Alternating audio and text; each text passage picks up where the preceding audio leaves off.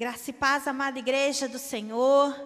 Que Deus possa abençoar as nossas vidas nessa manhã, te encher da graça, da presença daquele que era, que é e que há de vir. Nesse momento, eu quero convidar você a abrir a palavra do Senhor na primeira carta a João, 1 João 1, né, do verso 1 até o verso 7, nós vamos até o verso 10, nós vamos nós vamos ler e também vamos ler o comecinho do capítulo 2 de 1 João. Então, 1 João, capítulo 1, vai nos dizer assim: O que era desde o princípio, o que ouvimos, o que vimos com os nossos próprios olhos, o que contemplamos e as nossas mãos apalparam a respeito do verbo da vida e a vida se manifestou a nós, e nós a vimos e dela damos testemunho e anunciamos a vocês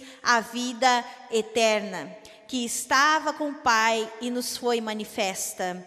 O que vimos e ouvimos, anunciamos também a vocês, para que também vocês tenham comunhão conosco. Ora, a nossa comunhão é com o Pai e com o seu Filho, Jesus Cristo. E escrevemos essas coisas para que a nossa alegria seja completa. A mensagem que dele ouvimos e que anunciamos a vocês é esta: Deus é luz e não há nele treva nenhuma. Se dissermos que mantemos comunhão com Ele e andarmos nas trevas, mentimos e não praticamos a verdade. Se andarmos na luz como Ele está na luz, mantemos comunhão uns com os outros, e o sangue de Jesus, seu Filho, nos purifica de todo pecado.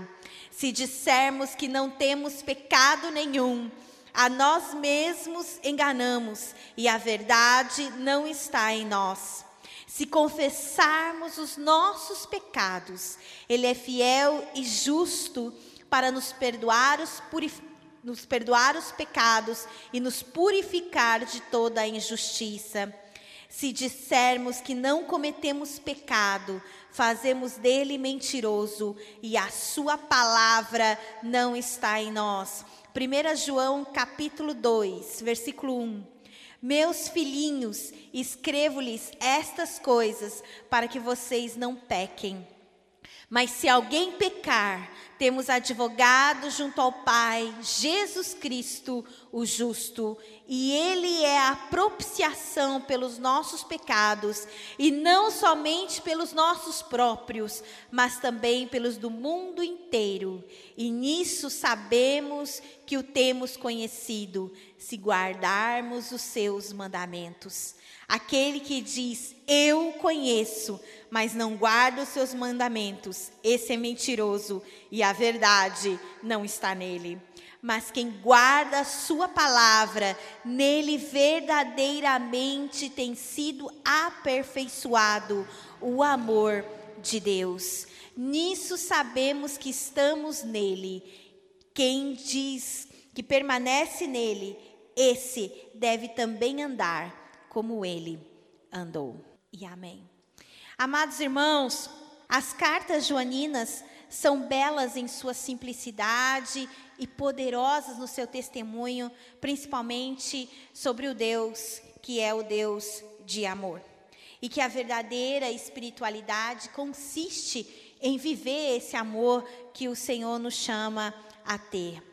Mesmo cheia de uma mensagem de amor, de graça, de salvação, ela também contém um combate veemente a heresia gnóstica. Por isso, principalmente em 1 João, nós vamos ver uma forte defesa da fé, trazendo à tona os princípios doutrinários básicos da fé cristã. Então, João está trazendo para as nossas vidas nessa carta, né, as doutrinas básicas, o que nós cremos, o que nós entendemos, né, o que precisamos vivenciar com o Senhor.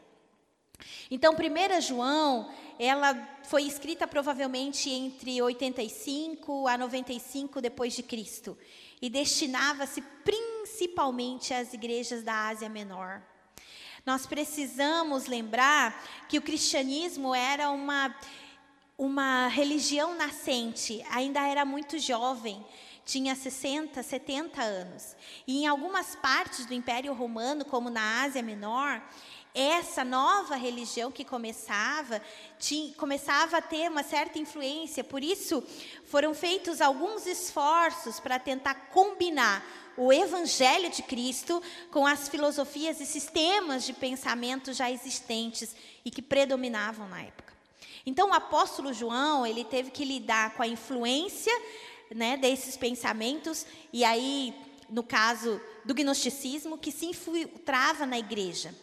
Tanto é, que no Evangelho de João, como nas cartas joaninas, a gente vê o apóstolo falando e postulando as doutrinas básicas da fé e refutando assim as heresias. Né? Por isso a gente precisa entender melhor o que, que é esse gnosticismo. O gnosticismo, na sua forma docética, ensinava que Cristo, que Cristo real não era humano e que o seu corpo era apenas um fantasma. Assim, a sua vida como homem, os seus sofrimentos teriam sido irreais eram apenas uma parte do papel desempenhado pelo Aeon. O Aeon significa manifestações ou emanações angelicais. Então, quando a gente olha para 1 João, e aí se você fosse observar ali o capítulo 4, do verso 2 a 3, o apóstolo identifica os hereges como aqueles que negavam a verdadeira humanidade de Cristo, exibindo assim o espírito do anticristo, que é uma denúncia clara contra o gnosticismo que estava se infiltrando na igreja. Os gnósticos atacavam tanto a verdadeira divindade como a verdadeira humanidade de Cristo Jesus. E isso é importante, a clareza de que Jesus possuía as duas naturezas, a humana e a divina. Porque os gnósticos acreditavam que a natureza humana constituía-se em duas entidades separadas, e irreconciliáveis entre si, o corpo e o espírito. Então, o pecado residia somente no corpo, ou seja, na carne, e o espírito humano ocuparia-se com as coisas de Deus, ao passo que, ao mesmo tempo, o corpo poderia fazer o que quisesse. Talvez por isso, no primeiro e no início do segundo capítulo de 1 João, que a gente acabou de ler, o autor bíblico fala tanto da necessidade de confessar os nossos pecados, do perdão e de praticarmos a verdade. Pois para os gnósticos a pessoa podia transcender a dimensão mundana e alcançar a dimensão espiritual pela obtenção do conhecimento ou da gnosis. Ou seja, viver uma vida de piedade elevada, mental e mística seria inteiramente compatível com viver as concupiscências da carne, do pecado e da promiscuidade. Ou seja, se você tivesse conhecimento de Deus, mas se você também poderia viver os pecados da carne normalmente. Então, isso vinha contra totalmente as doutrinas que os apóstolos haviam aprendido em Cristo. Então, no decurso de 1 João, parece que o apóstolo tinha em mente essas heresias, já que procurava defender que Jesus era real, corporal, autêntica manifestação de Deus em carne, que morreu na cruz pelos nossos pecados e foi ressuscitado. E que o conhecimento genuíno de Deus deve resultar na transformação de vida, ou seja, na vida de santidade. E se a gente é, também trazer um pouco do apóstolo Paulo aqui, Paulo vai dizer, né, que sem uma vida de santidade, sem santidade ninguém verá a Deus. É importante a gente olhar para 1 João com esse pano de fundo, né, para que quando a gente começar a entender melhor essas doutrinas, essa necessidade que o apóstolo João tem de trazer de volta os preceitos básicos e fundamentais da nossa fé cristã. E o texto de 1 João, capítulo 1, vai nos dizer que um dos princípios fundamentais que nós temos que ter em mente é que o Senhor é luz. A verdadeira vida, ela está na comunhão com o Senhor. E essa comunhão só é possível através do seu Filho, de Jesus Cristo, o Verbo de Deus. É através dele, pela fé, que temos comunhão com o Pai. E se nós formos para o Evangelho de João, no capítulo 1, do verso 1 a 5, João vai começar dizendo: No princípio era o Verbo, e o Verbo estava com Deus, e o Verbo era Deus, e ele estava no princípio com Deus. E todas as coisas foram feitas por ele, e sem ele, nada do que foi feito se fez. A vida estava nele, e a vida era a luz dos homens. A luz resplandece nas trevas, e as trevas não prevaleceram contra ela trazer essa afirmação de que Jesus é o Verbo, Jesus é o Filho de Deus, né? trazendo de novo essa clareza da doutrina de que o Senhor Jesus, ele era humano, mas também divino. Se nós lembrarmos desses versos do Evangelho de João, no início, e também junto, trabalhar em paralelo, 1 João, o apóstolo está dando testemunho de tudo que ele tinha visto, ouvido, apalpado e contemplado com Cristo, que é o verbo da vida. É o conhecimento de Deus, o Pai se dá a conhecer através do Filho. E quem tem comunhão com Jesus, tem comunhão com o Pai. Quando nós olhamos para João capítulo 15, ele vai falar dessa necessidade de estarmos ligados ao Filho, porque Cristo é a videira verdadeira e nós os seus ramos, e se guardarmos os seus mandamentos, permanecemos nele. Amados, para andar na cruz, para andar na luz com Cristo, com Cristo, nós precisamos e é necessário ter comunhão não apenas com o Senhor, mas uns com os outros, e o sangue de Cristo nos purifica de todo o pecado. Aceitar a cruz de Cristo, o seu sacrifício por nós, a salvação e cumprir a sua vontade é fundamental. João está trazendo a memória para a igreja, para aqueles que estavam começando a caminhar com Cristo, essa verdade. O testemunho de Cristo tem que estar não apenas nas nossas palavras, mas em ações práticas diariamente. Andar na luz é abrir mão do nosso jeito de fazer as coisas e fazer do jeito que Deus quer, mesmo que isso seja desafiador para as nossas vidas.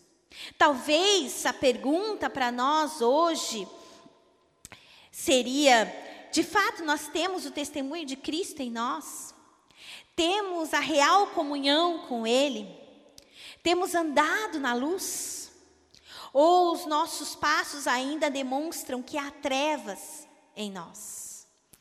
O apóstolo João trata isso com muita seriedade, tanto que ele vai nos levar a um segundo preceito que é muito importante: a libertação das trevas do pecado. A palavra de Deus nos diz que o salário do pecado é a morte, mas o dom gratuito em Cristo Jesus é a vida eterna. Contudo, o pecado faz separação entre nós e Deus. Se você for comigo, meu amado irmão, para o profeta Isaías, lá no capítulo 59 de Isaías, no versículo 1 e 2 ele vai nos lembrar as, o seguinte: Eis que a mão do Senhor não está encolhida para que não possa salvar, e o seu ouvido não está surdo para que não possa ouvir. Mas as iniquidades de vocês fazem separação entre vocês e o seu Deus, e os pecados que vocês cometem o levam a esconder o seu rosto de vocês, para não ouvir os seus pedidos. Então, o pecado ele gera essa separação. Porque Deus não tem comunhão com o pecado. O pecado que gera a morte, justamente porque nos afasta de Deus. O apóstolo está lembrando que nós não podemos viver numa vida de prática do pecado, uma vez que nós conhecemos a Cristo, que nós precisamos andar como ele andou. Não conseguimos alcançar a salvação pelos nossos méritos ou por esforço próprio, mas pela graça é que nós somos salvos, mediante a fé no Filho de Deus. Esses preceitos são fundamentais, porque João estava combatendo uma série de mentiras que estavam sendo lançadas sobre a vida da igreja. Né? Hoje, com tudo que temos vivenciado, tudo que temos vivido, uma das coisas que nós temos ouvido é a tal das fake news, das mentiras. Nunca foram vinculadas tantas mentiras e tanto acesso tão fácil a elas. Nós precisamos aprender a discernir, a ter clareza, a ter clareza da verdade. E o apóstolo estava trazendo os preceitos da verdade sobre o povo. Os pecados nos adoecem a alma e nos aprisionam. E Jesus veio justamente para nos salvar e para nos libertar. E uma vez que nós temos Jesus em nossa vida, o pecado precisa ser abolido. E para isso é necessário confessá-lo se arrepender dos nossos pecados. Não podemos mais viver na prática do pecado.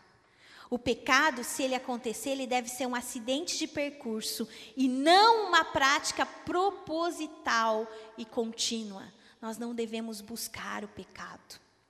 O versículo 8 vai nos lembrar que se dissermos que não temos pecado, nos enganamos a nós mesmos e a verdade não está em nós.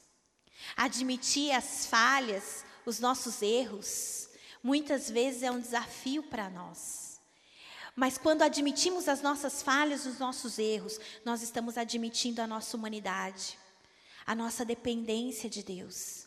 Admitir as nossas falhas e erros, se arrepender deles, não é demonstração de fraqueza ou fragilidade, mas é a demonstração de que nós somos humanos falhos que temos que assumir as nossas responsabilidades, as responsabilidades pelas nossas ações, nas nossas vidas e na vida de outras pessoas. Porque, amados, os nossos erros e acertos não afetam apenas as nossas vidas, mas as vidas que estão também ao nosso redor. A vaidade, o, o orgulho e a soberba são, na verdade, as características que nos fazem não admitir os nossos erros e muitas vezes até culpar os outros pelas nossas ações equivocadas. Quantas vezes para mim, para você, foi desafiador admitir um erro, porque significaria quebrar o nosso orgulho, ter que ser humilde o suficiente para reconhecer: não, isso não foi certo, não é dessa maneira que precisa ser feito. As nossas ações, querido, elas sempre têm consequências.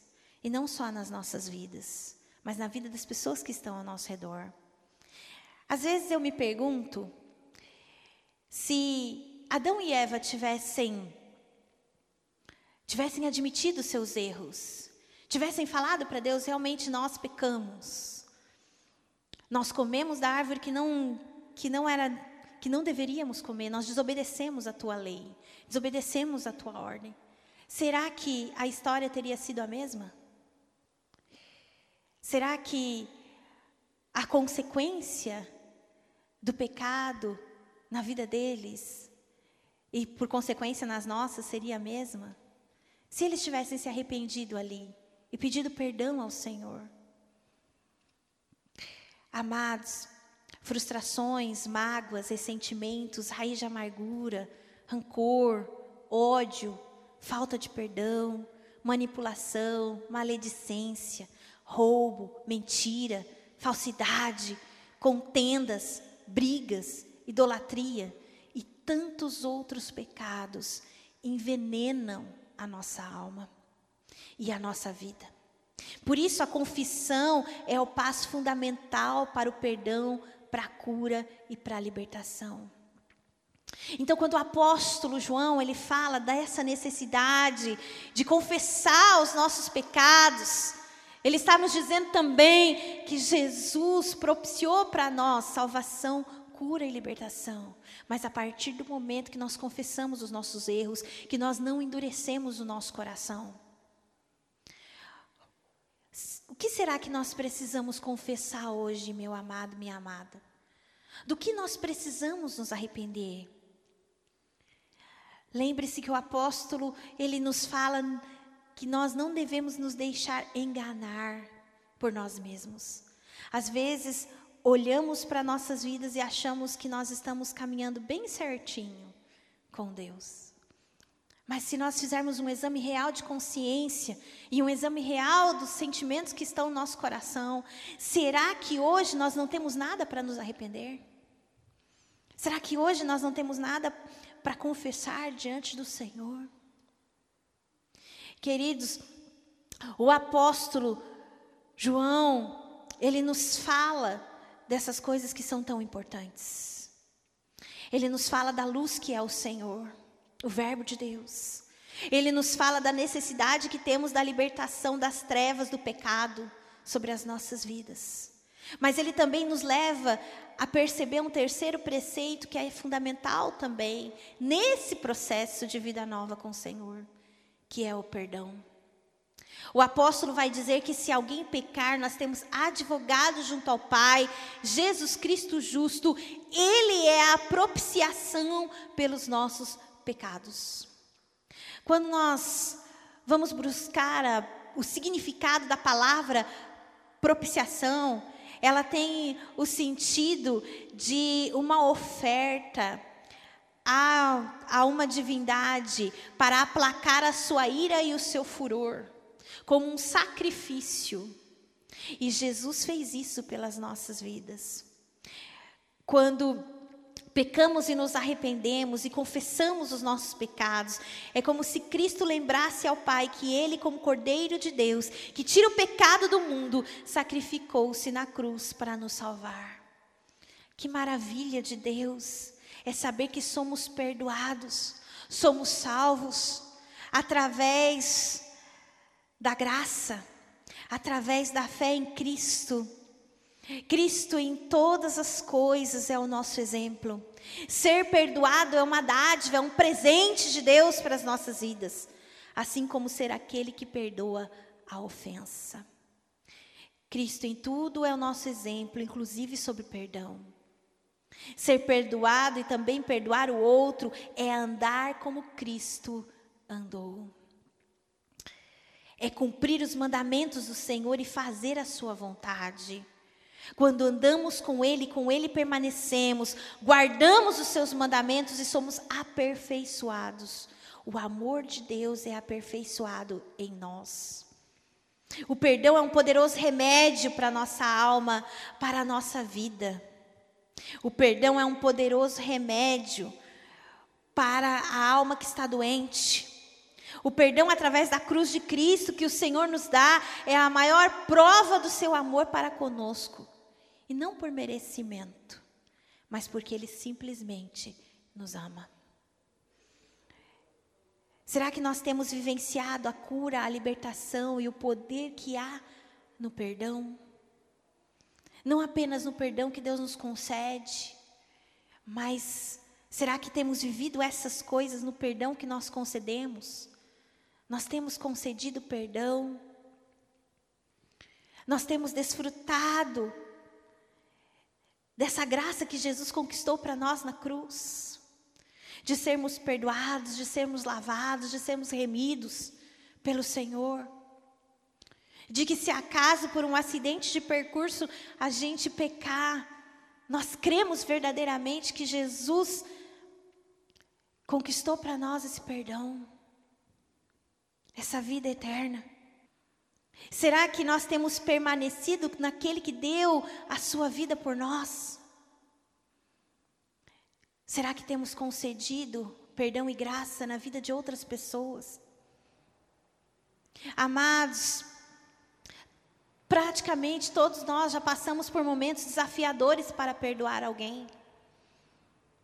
Quantas vezes passou pela minha mente ou pela sua?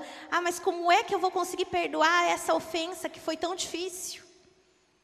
Jesus perdoou o que era impossível ser perdoado. E Ele espera que nós façamos o mesmo uns pelos outros, pela fé que há no Senhor.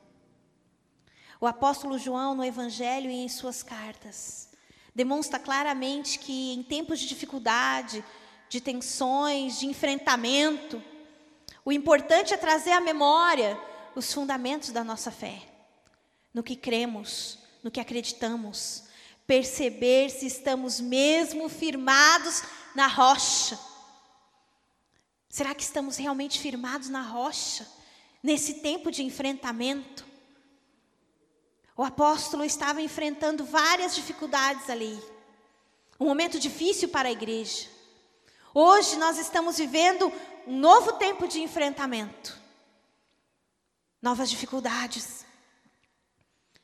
Mas assim como o apóstolo, e como aqueles que, que permaneceram firmes no Senhor, eles vivenciaram o melhor de Deus, mesmo em tempos de enfrentamento. Mas porque estavam firmes na rocha. A verdadeira vida só é vivida através de Jesus, pois Ele é o único caminho, querido, que nos leva à salvação. Por Ele, nós alcançamos a graça, o perdão dos nossos pecados e uma vida abundante, se permanecermos nele e andarmos com ele. Talvez o maior desafio para nós nesse tempo de enfrentamento é perceber se temos permanecido nele e andarmos nele. Quando o apóstolo João ministra às igrejas através da sua carta, ele está trazendo essa verdade sobre a igreja. Que nós só vivemos a vida plena, a vida verdadeira, se permanecermos nele e andarmos com ele. E o apóstolo está nos chamando a atenção para isso. Chamando a sua atenção e a minha atenção para perceber como é que nós estamos caminhando nesses dias.